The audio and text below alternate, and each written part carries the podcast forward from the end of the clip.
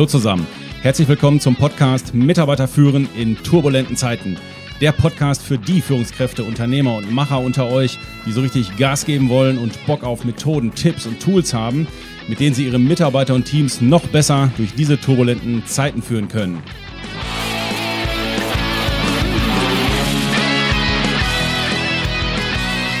Mein Name ist Thomas Pütter und in dieser Interviewfolge geht es um das Thema Zeitintelligenz. Mein Interviewpartner ist Zach Davis, der hierzu ein vielbeachtetes Buch mit dem Titel Vom Zeitmanagement zur Zeitintelligenz geschrieben hat. Und ich weiß, ja, wenn der eine oder andere von euch jetzt denkt, boah, komm, Alter, 80er Jahre ist doch Zeitmanagement. Wartet's mal ab. Unter anderem klären wir nämlich so Sachen wie, hm, worauf sollte man eigentlich beim Zeitblocken achten? Ist das Konzept der offenen Tür noch sinnvoll? Sollten unsere Kunden eigentlich unsere Telefondurchwahlen harten, harten, haben? Und warum Farbcodes in unserem Kalender unser Leben tatsächlich einfacher machen können? Also, ich würde sagen, auf geht's. Hallo Zack. Hallo Thomas. Wo treffe ich dich denn heute? Ich bin in Buchholz in der Nordheide, etwas südlich von Hamburg, in meinem Büro. Okay, ja, danke, dass du dir Zeit genommen hast heute. Aber bevor wir mit dem eigentlichen Thema Zeitintelligenz starten, wofür du ja der ausgewiesene Experte bist, habe ich noch eine Frage. Du bist ja auch wegen einem ganz anderen Thema, man könnte sagen, berühmt geworden.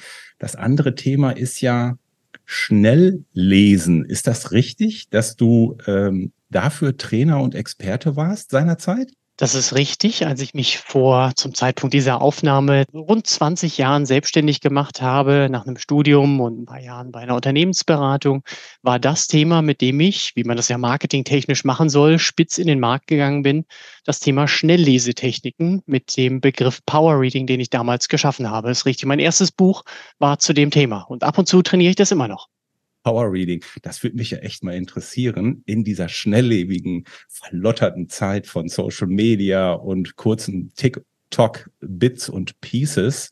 Lesen die Leute noch? Also ist das Interesse noch da? Eigentlich würde es doch Sinn machen, ne? wenn man schnell lesen könnte, oder? Es ist tatsächlich der größte Zeitblock im beruflichen Alltag bei einem sehr hohen Anteil der arbeitenden Bevölkerung, über dessen Optimierung wenig nachgedacht wird. Wir versuchen unsere Kommunikation zu verbessern, wir versuchen unser Zeitmanagement zu verbessern, aber über diese Zeit wird wenig nachgedacht und es gibt viele Menschen, die zwei, drei, vier oder noch mehr Stunden am Tag mit Lesen verbringen. Ja, also das finde ich mega spannend. Äh, aber okay, das war nicht unser Thema heute. Also, aber auch wer was zum Thema Schnelllesen, Power Reading, wer da besser werden will, vielleicht auch Studenten, die sich viel in den Kopf kloppen müssen.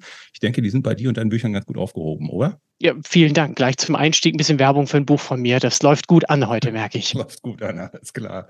Ja, kommen wir mal zu dem äh, eigentlichen Thema, was wir uns heute vorgenommen haben. Das Handelsblatt, wenn ich richtig informiert bin, äh, hatte ich tatsächlich tituliert als Experte für Zeitintelligenz. Als ich das so gehört habe in der Vorbereitung, dachte ich mir, hm, entweder bin ich jetzt nicht intelligent äh, oder ich habe es irgendwie sonst nicht verstanden. Kannst du und den Hörern vielleicht mal erklären, was ist Zeitintelligenz eigentlich und wofür braucht man das? Äh, es ist auch ein Begriff, den ich geschaffen habe, um mich ein bisschen von anderen zu unterscheiden. Das war die eigene Motivation und tatsächlich ist das, was ich mache, gar nicht klassisches Zeitmanagement, also auf der inhaltlichen Ebene was anderes. Ich bin nämlich nicht der große Freund von irgendwelchen Theorien. Die kann man mal nutzen als Denkmodell, um vielleicht mal einen Überblick zu bekommen oder sich einem Thema zu nähern. Aber die meisten, die da sitzen und zu viel zu tun haben und zu wenig Zeit, deren Engpass ist eben die Zeit und nicht, dass sie zu wenige Modelle kennen, theoretischer Natur. Und äh, Zeitintelligenz beschäftigt sich nach meiner Definition, das ist ja Schöne, wenn man einen Begriff selber schafft, dann darf man ihn auch selber definieren, beschäftigt sich mit der Frage, wo liegen denn die Herausforderungen im Alltag und wie können wir diese leichter bewältigen? Und wo liegen sie? Es kommt ein bisschen darauf an, mit wem man arbeitet, ähm, aber es gibt, egal in welchem Bereich jemand arbeitet, oder fast egal in welchem Bereich, wiederkehrende Antwortkategorien. Ähm, und das sind vor allem vier Stück an der Zahl. Ähm, das eine ist das Thema Umgang mit Unterbrechungen, Störungen, Fremdsteuerung. Also Hilfe, ich werde ständig rausgerissen. Oh das ja, zweite glaub, das hat. Kennt der eine oder andere. Entschuldigung. Ja, zweite, das ja? Äh, kann man gerne auch vertiefen. Das zweite ist gut umschrieben mit den Schlagworten Planung und Priorisierung, wobei da gar nicht so sehr nur die Frage, wie stelle ich einen Plan auf, was sind Prioritätskriterien, auch das ist beleuchtenswert, sondern die Frage, wie kriege ich das im Alltag umgesetzt, wenn die Dinge anders kommen als gedacht. Klammer auf, jeden Tag, Klammer zu. Dritter Themenbereich, Stichwort Informationsflut. Äh, die Frage, wie kann ich über die Vielzahl der Informationen den Überblick behalten und vor allem den Überblick über die relevanten Vorgänge, für die ich zuständig bin.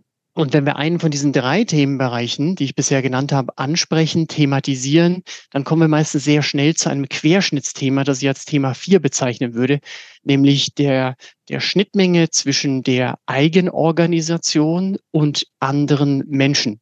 Dann sind wir schnell bei Themen wie Umgang mit Zusagen, Nein sagen, hinterherlaufen, Erwartungsmanagement und so weiter. Okay, so, Sek, dann habe ich jetzt das Thema Zeitintelligenz mal ein bisschen besser verstanden. Danke, dass du es mir erklärt hast. Und ich würde jetzt einfach mal sagen, ich spreche jetzt einfach mal, glaube ich, für unsere Hörer, das sind nämlich alles Unternehmer und Führungskräfte, haken dran. Okay, das können wir gebrauchen. Kannst du uns zu den einzelnen Punkten ein paar konkrete Tipps oder Tricks nennen? Kannst du ein bisschen mehr Fleisch an Knochen machen, dass wir da einfach auch konkret ein bisschen was mitnehmen können? Ja, ich kann gerne äh, dem Thema anfangen, dass ich zum einen als erstes genannt habe, aber zum anderen auch dasjenige ist, das in der Regel den höchsten Bedarf hat und die Grundlage darstellt für alles weitere. Und wenn wir mal mit einem Neudeutsch Low-Hanging Fruit starten, dann können wir einfach feststellen, dass die meisten arbeitenden Menschen einen hohen Anteil ihrer Unterbrechungen durch E-Mails und andere Notifications erfahren. Und die erste Empfehlung wäre, so banal das klingen mag, das alles zu deaktivieren. Denn wenn wir das nicht machen, dann schauen wir meistens immer dann rein, wenn irgendetwas aufploppt, und wenn wir diese deaktivieren, ähm, dann entscheiden wir selbst, wie oft wir da reinschauen. Und ich bin dabei kein Freund von äh, solchen Aussagen wie man soll nur einmal am Tag oder nur dreimal am Tag oder einmal pro Stunde in die E-Mails reinschauen, sondern, ähm, sondern davon, dass man durch das Deaktivieren von E-Mails und anderen Notifications, die reinkommen, einen Vorgang, wenigstens eine halbwegs sinnvolle Teilaufgabe abschließt, bevor man dann wieder in beispielsweise die E-Mails reinschaut. Und ob das dann achtmal am Tag passiert, fünfmal oder 22 Mal ist nicht entscheidend. Hauptsache, man hat die Aufgabe oder sinnvolle Teilaufgabe abgeschlossen und schaut dann erst wieder rein. Das klingt für mich jetzt erstmal logisch, aber auch insofern etwas anders, als es tatsächlich, als ich es jetzt schon oft anders gehört habe, weil viele Unternehmen gehen ja mittlerweile dahin, organisieren ihre E-Mail-Server so, dass du eben nur noch zweimal am Tag drankommst. Also die werden nur noch vormittags und einmal nachmittags werden die durchgestellt und dazwischen kommst du an deine Mails gar nicht mehr dran. Das halte ich schon in einer hybriden Arbeitswelt für problematisch, sagen wir es mal, mhm. ähm, weil das möglicherweise nicht zu deiner Arbeitsstruktur passt. Und du sagst einfach, mach es bewusst, aber mach es häppchenweise, right? Genau, also ich meine, auch da gilt, um jetzt wieder einen Anglizismus reinzuwerfen, nicht unbedingt one size fits all, also die Strategie, die für jeden und jede Situation, jede Organisation passt. Aber ich sehe eben auch Nachteile, die du gerade angedeutet hast, nämlich, äh, also wenn man jetzt E-Mails nur zu bestimmten Zeiten abrufen kann, man stelle sich vor, man ist mit einem Kunden am Telefon, der sagt, ich schicke gerade was rüber.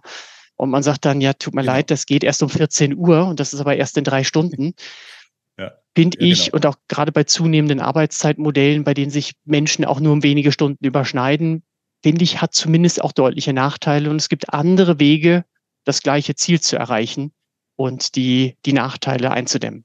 Okay, jetzt ist das ja so, also klingt logisch für mich. Und jetzt bin ich Unternehmer oder ich bin Teamleiter und habe ein Team und sage, hey, ich habe da was in der Podcast-Folge gehört, das finde ich total cool. Wir machen das jetzt äh, bewusst in verschiedenen Häppchen und schließen das eine erst ab.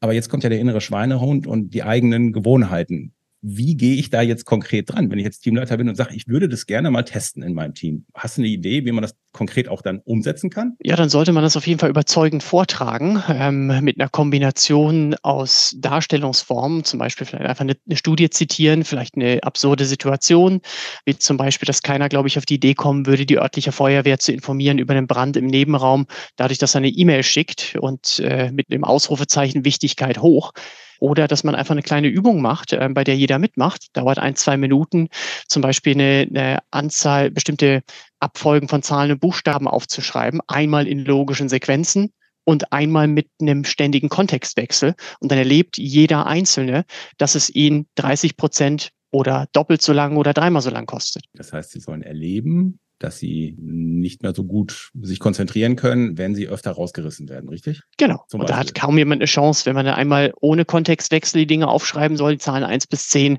Buchstaben A bis J und das Wort Management beispielsweise, mhm. dann ist man relativ schnell, muss man aber wechseln, äh, indem man die Schreibreihenfolge ändert auf eins A, erster Buchstabe von Management, zwei B, zweiter Buchstabe von Management, dauert es halt mhm. Minimum okay, 20, 30 Prozent länger. Okay, und dann erlebt also man selber. Ja. Alles klar. So, das war mal ein Tipp aus dem Thema äh, Fremdsteuerung oder nennen wir es Unterbrechungen und Störungen. Jetzt bin ich mal gespannt auf den Hack aus äh, deiner zweiten Kategorie. Das war, der, ich glaube, das Thema Planung und Prioritäten, oder? Ja, ist die Frage, was ich, was ich rauspicke an der Stelle. Ähm, ich glaube, vielleicht äh, interessant wäre zu beleuchten, gar nicht so sehr die Frage, was sind denn Prioritätskriterien sinnvolle? Stichwort Wichtigkeit, Dringlichkeit haben wir, glaube ich, alle schon mal gehört. Und aus Eisenhower-Diagramm kennt bestimmt der ein oder andere, sondern sich die Frage zu stellen, was sind denn umgekehrt Priorisierungsfallen? Ähm, häufige Priorisierungsfallen, um die Frage auch, die ich selber gestellt habe, gleich zu beantworten, ist äh, zum Beispiel die ganzen kleinen Dinge zu machen, um einfach schnelle Erfolgserlebnisse zu haben, schnelle Haken setzen zu können, statt mal ein wesentliches Thema voranzutreiben. Zum Beispiel die Zeit morgens in der Früh, wenn man früher reinkommt als vielleicht die große Masse. Angenommen, man startet um 8 Uhr und ab 9 Uhr geht es so richtig los mit vermehrter Kommunikation. Warum dann als erstes in die E-Mails reinschauen, was das erste ist, was die meisten machen, und nicht hingehen und diese erste Stunde nutzen, um ein wesentliches Thema voranzutreiben oder mehrere davon. Um was Vertieftes ja. oder was Kreatives oder was, wo man richtig Gehirnschmalz und, und, und Konzentration braucht. Also diese Themen zum Beispiel zuerst zu machen, richtig? Genau, indem man zum Beispiel Randzeiten nutzt für wirklich wichtige Themen. Und das andere, und das ist so ein bisschen die Schnittmenge von dem ersten und dem zweiten Themenbereich, das ist natürlich auch mal regelmäßig Zeit zu blocken. Und bevor der ein oder andere jetzt innerlich abschaltet und sich denkt, na, jetzt kommt ja schon, wieder jemand mit Zeitblocken, stille Stunde, Produktivzeit oder was auch immer. Mhm. Jeder, der hier zuhört, ist schon mal auf die Idee gekommen, Zeit zu blocken. Dabei gibt es aber in meinen Augen zwei spannende Fragen, die meistens nicht beleuchtet werden. Das eine ist die Frage, wie kriegen wir das realisiert in einem höheren Anteil der Fälle? Dass am Mittwoch von 11 bis 12 das passiert, was ich in der Zeit tun wollte. Und das andere ist, wie kann ich die Nachteile abfedern? Ich versuche mal ein paar Schnelltipps dazu, wenn du möchtest. Das wollte ich gerade sagen. Ja. Also die Fragen sind ja schon mal gut, aber ja. hilf uns mal, dass wir da auch Lösungen, Antworten für finden. Ja, also ein Thema hatten wir ja schon, dass man zum Beispiel auch Zeiten einfach nutzt, wo es weniger Unterbrechungen gibt. Das andere ist, es transparent zu machen für andere. Wie sollen andere denn das unterstützen, selbst wenn sie bereit wären, Rücksicht darauf zu nehmen, dass man gerade eine Stunde geblockt hat, wenn sie es nicht wissen. Das kann durch das, die geschlossene Tür sein, durch den Eintrag im Kalender. Ähm, was auch unheimlich hilft, um den Umsetzungserfolg zu erhöhen, ist äh, die Einstellung einzunehmen, als ob es ein Termin mit einer anderen Person wäre, also als ob ein Gast da wäre. Dann macht man automatisch ein paar Dinge anders. Termin mit mir. Genau, es hat die mhm. gleiche Wichtigkeit. Es hat nichts mit Egoismus versus Altruismus zu tun, was oft ein Hinderungsgrund ist, sondern damit, dass man einfach eine Sachentscheidung getroffen hat, dass das jetzt gerade die bestmögliche Zeitverwendung ist. Und vielleicht eine Sache zum Thema Abfederung der Nachteile. Jetzt angenommen, durch diese Tipps oder andere gelingt es einem in einem höheren Anteil der Fälle, Zeit zu blocken, das zu tun, was man sich eigentlich vorgenommen hatte, was gut für die Produktivität ist wollen wir ja vermeiden, dass es Beschwerden hagelt, Unzufriedenheiten oder auch praktische Nachteile bei anderen entstehen. Und äh, dazu einfach mal was Bildhaftes. Meine Tür, die man natürlich in dem Audioformat nicht sehen kann, die ist links von mir und die ist jetzt gerade geschlossen. Und angenommen, es stünde jetzt gerade jemand davor und wollte etwas von mir, dann sieht er, ah, blöd, Tür ist geschlossen. Sagen wir, derjenige kommt eine Viertelstunde später wieder. Tür immer noch geschlossen. Viertelstunde später wieder. Halbe Stunde danach, Tür geöffnet, aber ist nicht da. Aber Zack ist weg.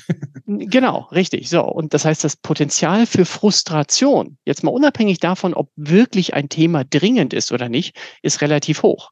Wie wäre es, wenn da eine, ein Schild dran wäre? Ähm, das sieht ungefähr so aus. Ja, da steht drauf, bitte nicht stören. Bin wieder verfügbar ab und da kann ich eine Uhrzeit eintragen und die Person okay. sieht dann also, alles klar, ab so und so viel Uhr ist der wieder verfügbar. Klar, mhm. natürlich auch in Form der elektronischen Variante im Kalender, aber das mhm. ist ein entscheidender Punkt. Das Problem mit der Nichterreichbarkeit ist selten die Nichterreichbarkeit als solches. Mhm. Es ist der Mangel an Informationen, es ist der Mangel an Antwort auf die Frage, wann wird mein Problem gelöst? Wann kann ich denn loswerden? Ja, genau. Also ich bin ein Extrembeispiel dazu, wenn man meine Durchwahl wählt, die Kunden durchaus haben und auch um die 50 Kunden, die ich persönlich und intensiv betreue. Wenn die meine Durchwahl wählen, zu 99 Prozent kommen die da nicht durch, also landen nicht bei mir, weil ich entweder in einer Veranstaltung bin oder in einem Podcast oder in einem anderen Gespräch. Also, Aber wenn sie durchkommen würden, würde ich auch sagen, würde ich dir die Zeitintelligenz absprechen. Äh, naja, also sie haben schon die Durchwahl, aber wenn ich ja. jetzt nicht gerade den Tab von unserem Online-System offen gelassen habe, kommen mhm. sie da nicht durch und nicht, weil ich ein Exempel statuieren will, sondern weil ich produktiv arbeite in irgendeiner Form. Der Punkt aber, weshalb ich das erwähne, ist, wir haben keine Beschwerden zur schlechten Erreichbarkeit meiner Person. Mhm. Warum? Weil wir Systeme geschaffen haben, Wege, äh, Wege installiert haben, um Menschen, klar natürlich abgestuft danach, wie eng wir mit denen zusammenarbeiten, also Möglichkeiten haben zu wissen, wann kann ich mein Anliegen platzieren, wann kann ich mit dem sprechen oder das Problem okay. anderweitig gelöst bekommen. Und das ist ein entscheidender Punkt. Prima. So, jetzt haben wir Beispiele für Planung und Prioritäten setzen. Was kannst du uns denn konkretes noch für äh, den Punkt drei? Das war, glaube ich, das Thema Informationsflut. Ich glaube, dem fallen wir alle, alle zum Opfer. Was kannst du uns denn da mitgeben? Was sind denn da so deine goldenen drei Hacks, um zu sagen, wie gehe ich mit der Informationsflut idealerweise um? Ja, also auch das könnte man auf ganz vielen verschiedenen Ebenen beleuchten. Auf einer Organisationsebene, zum Beispiel mit Tools wie Calendly und Co. zu arbeiten, dass man nicht ständig mhm. Äh, Termine einzeln äh, buchen muss ähm, und das hin und her geht per Ping-Pong. Wir könnten über Kollaborationstools sprechen, aber wenn wir es jetzt mal auf eine Ebene der Einzelperson runterbrechen, bin ich, so banal es vielleicht klingen mag, ein großer Fan davon, an manchen Stellen mit Regeln und mit Farben zu arbeiten. Ähm, Regeln, wenn dann Regeln, zum Beispiel, wenn die E-Mail von der Person kommt in den Unterordner oder zu dem Thema, dann bitte blau einfärben oder einfach sich mehr Übersicht in seinen Aufgaben, seinem Kalender zu schaffen, ob man jetzt Outlook nutzt oder ein anderes Tool, in dem man Farben nutzt, weil Farben ein natürliches Ordnungssystem sind. Und wir wissen aus der Stressforschung, dass sich zum Beispiel 20 Einzelaufgaben stressiger anfühlen als zum Beispiel fünf Kategorien, ob farblich markiert oder nicht, a im Schnitt, sagen wir, vier Einzelaufgaben. Schlechte Nachricht, durch die Kategorisierung ist noch keine Aufgabe erledigt. Schade, ich dachte. okay, ja, ja, nur bunt, nur bunt anmalen und ist noch nicht vorangetrieben. Mhm. Und die, diese Farbcodes, sage ich jetzt mal, die nutzt du in deinem Kalender und in der Aufgabenorganisation? in deinem Kanban-Board oder? Also ich nutze es vor allem im Kalender, ein bisschen auch im E-Mail-Postfach. Ich ähm, habe da zum Beispiel eine Kategorie für alles, was von meiner Assistentin kommt, ist in einer in einer bestimmten Farbe. Ja, das könnte man aber auch über einen Ordner lösen. Ich habe im Kalender verschiedene Terminarten in verschiedenen Farben. Und was viele nicht wissen, ist, dass man das in den meisten Programmen, so zum Beispiel in Outlook, auch automatisieren kann. Das Zauberwort beim Kalender ist die sogenannte bedingte Formatierung als jemand danach suchen möchte. Und wenn man dann zum Beispiel eingestellt hat, dass wenn da B-A-H-N im Betreff drin steht, also Bahn, dass es dann automatisch rot wird, dann passiert das zukünftig und man muss das nicht rechter Mausklick Kategorie auswählen, mhm. sondern es okay. automatisiert. Also das heißt, dieses Thema, wenn ich das jetzt nochmal zusammenfasse, dieses Thema Informationsflut ist ja dann doch auch, löst du viel technisch. Ne? Ich höre Calendly raus, ich höre, du musst ja. äh, Einstellungen in Outlook nehmen. Finde ich ja super. Also, und ich glaube, das ist ja selbst also in den einfachsten Bereichen hast du das ja immer noch nicht. Ne? Mein Physiotherapeut, meine Physiotherapeutin zum Beispiel, ich brauche fünf Telefonate oder WhatsApps, um überhaupt einen Termin mit der zu kriegen. Ich habe ja schon hundertmal gesagt, führ doch bitte mhm. mal Calendly ein. Du kannst ja sogar eine Zahlungsart dahinterlegen. Und deswegen, ja, laufe ich immer rum wie so ein Hund, weil ich da keine Termine vernünftig kriege bei der. Auf Dauer äh, ist es durchaus auch möglich, dass Menschen ähm, sich dann einen anderen Anbieter suchen, weil sie es einfach zu kompliziert finden. Und dann würde ich ja sagen, ja, nimm, nimm doch halt ein bisschen mehr Kohle, dafür ist in Ordnung. Zeit ist doch das Geld am Ende. Das war so ein bisschen das Thema Informationsflut. Und jetzt hattest du ja an, eingangs gesagt, äh, es gibt so ein viertes Thema, was so ineinander greift, so Stichwort Eigenorganisation, äh, Zeitselbstmanagement, wo das alles so ein bisschen so ineinander greift. Ja, Zeitmanagement ist einfach, so lange, bis andere Menschen dazwischenkommen. ja, so könnte man sagen, ganz genau. Äh, an vielen Stellen hat die Umsetzung zum Beispiel getroffener Prioritätsentscheidungen, geblockter Zeit, was auch immer, sehr viel mit dem Umgang mit anderen Personen zu tun. Denn wenn man zum Beispiel sich vorgenommen hat, bestimmte Dinge sollen, sagen wir, es ist ein Freitag an dem Tag noch, also sprich in der Woche noch passieren, und dann kommt eben die Anfrage oder der Wunsch von jemand anderem, ob jetzt intern, Kollege, Vorgesetzter, Kunde, wer auch immer, dann gilt es an manchen Stellen Ja zu sagen, aber an manchen Stellen auch, auch Nein zu sagen oder Erwartungen zu managen und dann eine Erwartung ein Erwartungsmanagement zu betreiben, dahingehend, dass derjenige mit dieser Zusage leben kann, ähm, aber es eben auch das eigene die eigene Planung nicht völlig über einen Haufen wirft. Ist auch ein großes Wort. Ne? Was, was heißt das jetzt konkret? Jetzt für die Führungskraft, für den Teamleiter, der sagt, wo jetzt mhm. kommen hier noch drei, drei Sachen rein und alle, alle schreien und machen was und wollen was von mir. Jetzt unter dem Aspekt von äh, Erwartungsmanagement, was kann ich da jetzt konkret äh, als Teamleiter zum ja. Beispiel, wie, wie mache ich das? Ja, meistens geht es ja nicht um Ja oder Nein, ähm, sondern um den zeitlichen Horizont der Zusage. Mhm. Die meisten Menschen in gut gemeinter Weise, die Absicht ist eine positive, treffen eine Zusage, die dann oft schwer einhaltbar ist, weil irgendwas länger dauert oder die Sache selber länger dauert oder irgendwas anderes dazwischen kommt. Und meine Empfehlung ist, etwas konservativere Zusagen zu treffen. Also nicht zu sagen, wenn man glaubt, das dauert eine Stunde, von jetzt an in anderthalb Stunden ist es fertig, sondern ein bisschen mehr Zeit einzuplanen, gerne das Doppelte oder das Dreifache oder zum Beispiel zu sagen, bleiben wir bei Freitagvormittag, zu sagen, ich setze mich sofort dran, sobald ich fertig bin, schicke ich es Ihnen rüber. Spätestens am Montag um 12 Uhr haben Sie es in Ihrem elektronischen Postfach. Ja, also schon okay. konservativer, längerer Zeitraum. Also Im Sinne von großzügiger. Hm, ja. Hm. Genau, großzügiger, längerer Zeitraum, aber konkret. Wenn man es nicht konkret macht, dann produziert, provoziert man vermehrte Nachfragen, Wasserstandsmeldungen, Drängeln und so weiter. Mhm. Und wenn man zusagt, bis Montag 12 Uhr ist es da, dann wird in der Regel in der Zwischenzeit nicht nachgefragt. Und das kriegen wir vor allem hin, indem wir den Schnellschuss vermeiden. Ähm, wenn wir einmal den Schnellschuss gemacht haben in Bezug auf die Zusage, ist es schwierig zurückzurudern. Wenn ich gesagt habe, Freitag äh, 15 Uhr ist es fertig, klar kann ich mich immer noch korrigieren, aber besser wäre ja, ich würde den Schnellschuss vermeiden.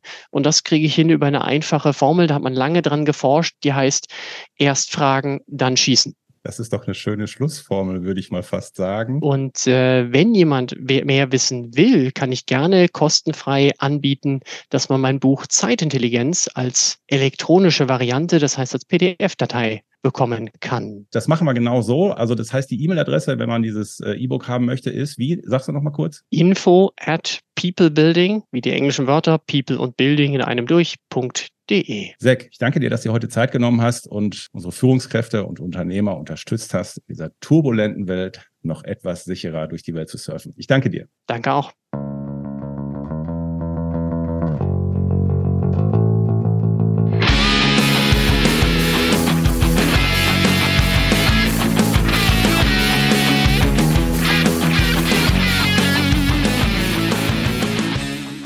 Ja, mein Lieben, ich habe auch versucht, das Buch zum Zeitmanagement von Zack zu lesen, aber bisher hatte ich noch keine Zeit.